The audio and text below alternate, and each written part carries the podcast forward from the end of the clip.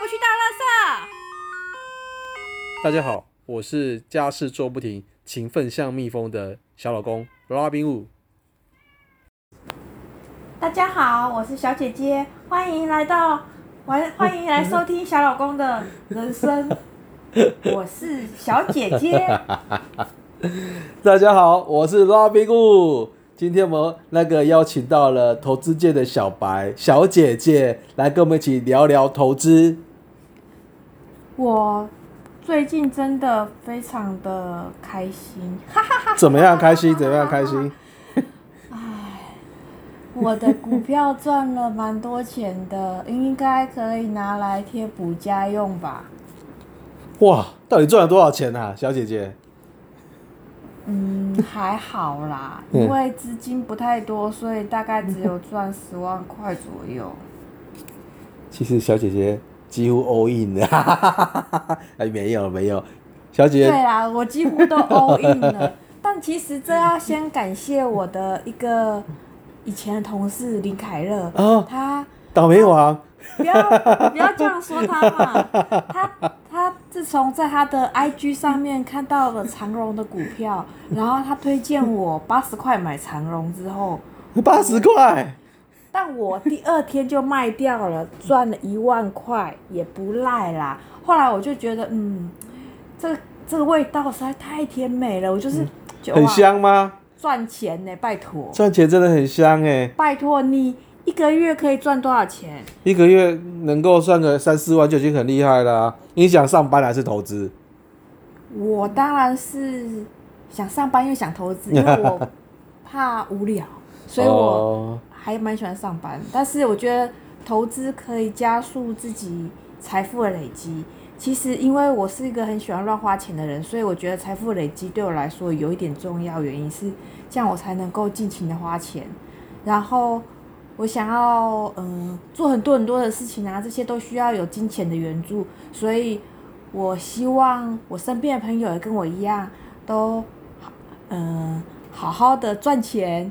但是，投资这件事情还是谨慎理财，信用至上，所以还是不要用太大的杠杆。去买这些标的物。那我们现在来请 Robin Wu 来评论一下，呃，本周的股市，就是应该说是上周的股市。哦，小姐姐真是一个非常励志的故事。好，那我们来稍微回顾一下本周的一个大盘的一个状况。本周台湾加权指数来到了历史的新高，一万七千七百一十点，然后。这个周的热门类股还依然是航海王，还有钢铁人。然后长隆本周的涨幅大概来到了二十九趴，其中钢铁人的夜辉只是更来到更惊人的正五十趴的报酬。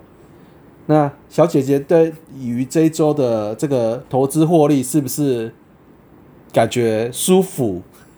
呃，其实我觉得 OK 啦，但是，嗯。原本我以为长荣出关应该是猛虎出闸，应该是会涨停、涨停、涨停，所以我挂了涨停卖，结果没卖掉，我觉得很遗憾。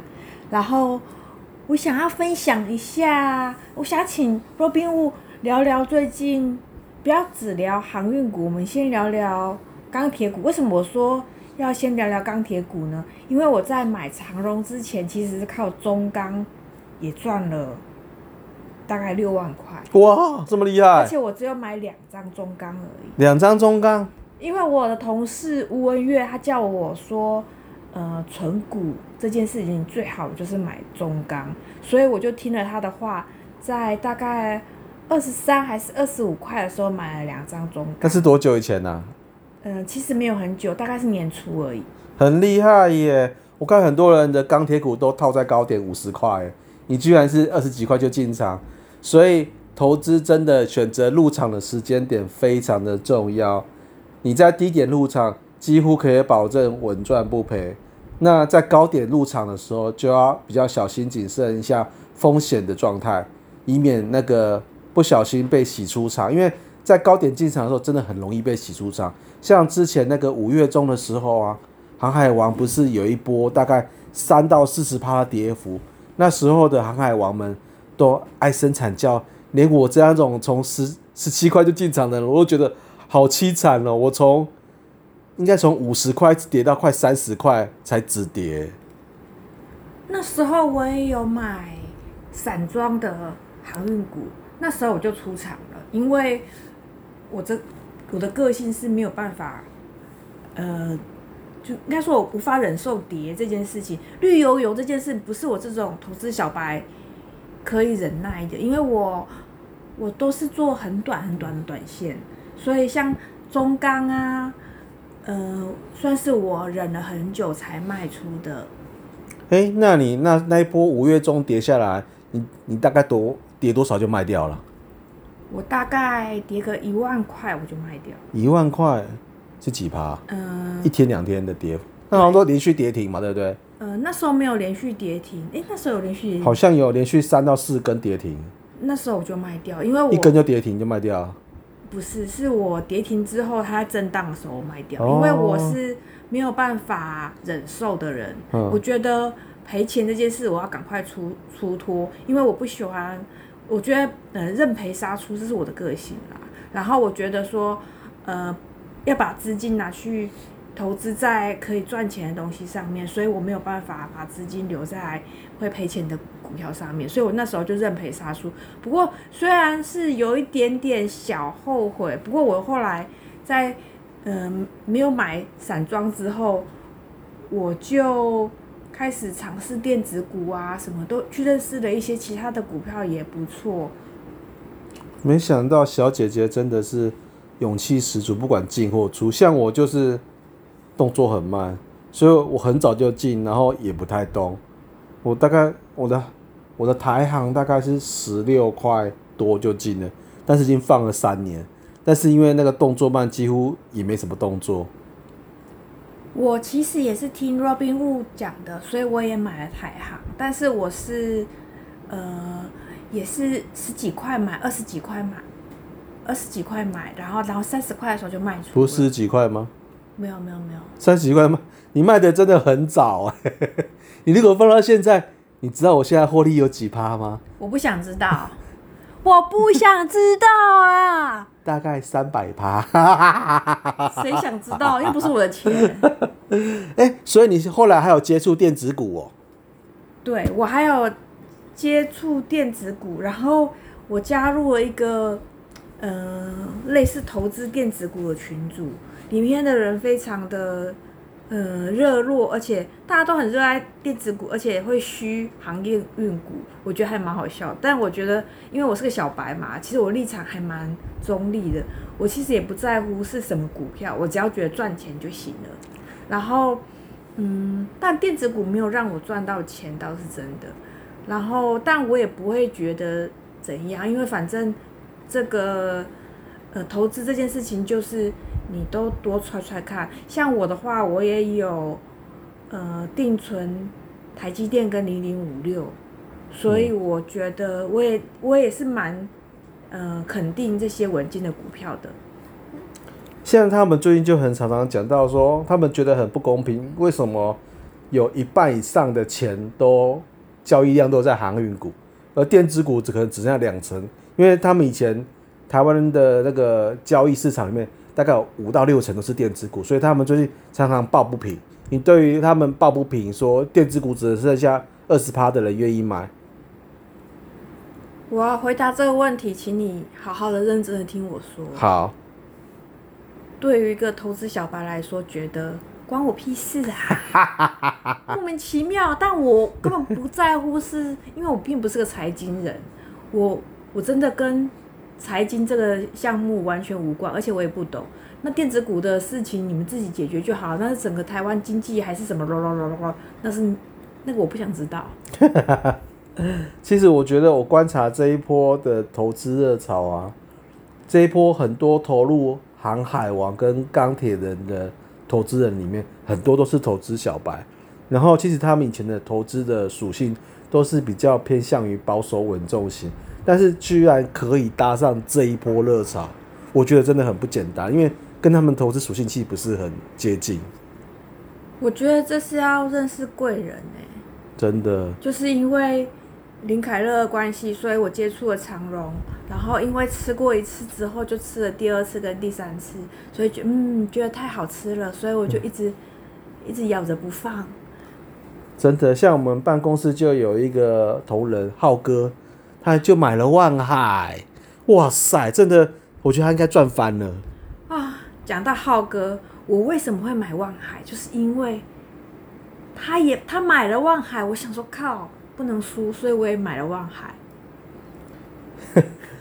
但是买了万海，好像小姐姐真的有赚到一些一小段钱呢。然后我觉得航海王的部分大致上应该是这样子。如果大家有勇气可以上船，我觉得应该多少都能够赚到一点。但是现在的确是在相对高点，所以很多的航海王们都在问说，到底该不该出？到底还要继续买吗？小姐姐怎么看？嗯，我我其实因为我也不懂，但是我觉得，呃，依照我买淘宝网的海运的部分是运费有上涨，然后，嗯，那至至于 Robinhood 常常讲什么本益比啊、获利比，其实我一点都不懂。我比较了解生活上面真的航运有应该会涨价的状况，所以我觉得我是算是看好的。但我这只是一个投资小白的看好，然后也算是，嗯，我觉得主要是因为疫情开始之后，大家都不能出国，投台湾的资金留在股市太多，所以热钱出不去，所以才会投才才会造成这种投资盛况，这是我的感觉。其实，如果是从小姐那边的话，是从真实的经济面去看这件事这件事情。那从我的话，因为我之前是在零七零八年的时候有买过散装货运台航，那时候就从十五块一路放到九十块才出场，所以我一直觉得很看好这个这个产业，所以我其实我很早就投入了，但是只是我放了三年，它最近几个月才开始动，其实真的等很久。然后我觉得。至于大家问说到底是不是高点，我是看如果是从呃之前那一波，大概零三年一直到零七年的话，那一波的台航的高点是在一百多块，所以我觉得至至少以散装货运而言的话，高点应该还可以期待。对，那这是部分是航海王的部分。听你这样讲完，我确实是很开心。那。下周到底航运股会如何？Robinhood，我觉得当然是一飞冲天啊！可是我总是很担心猛虎出夹，长龙说就被关。但我还好啦，因为我觉得，因为我看看多的局面。哦，其实这个就牵扯到就是那个，我最近最近听有听那个股癌的那个，就是风险控管。对，因为其实现在真的算是来到相对的高点。那各位那个投资人的话，投资部位真的风，就是投资部位真的要稍稍的谨慎控制一下，不然其实真的很容易就会一个涨跌就会很影响自己的心情。所以我觉得股癌这一集讲的真的很适合这一最近大家航海王们的心境，应该要大家可以去听一下古埃的这一集。嗯。另外，我有一个问题想问你，有很多网友问说，最近富邦煤很高，问你说是不是可以买？然后我想要分享一下我之前买网家的经验。我买网价的时候，有一阵子真的是我在买网价的时候，其实那时候是三百多块，然后跌幅涨跌很高，所以我就很开心。然后。但是那时候的富邦美只有两百多块，没想到现在富邦美已经一千多块，两千块了，两千块了，已经到两千块了。我的老天鹅啊，今天两千块，那我怎么可能？我好感觉好像买只能买一百股吧，我老天鹅。真的，我们还是在航海王上面冲浪就好了。我觉得富邦梅这个东西哦，它的本益比现在已经来到啊，大家可能不知道本益比是什么，就是那个。反正就是在用来讲 CP 值高不高这件事情，它已经来到一个 CP 值非常低的状态。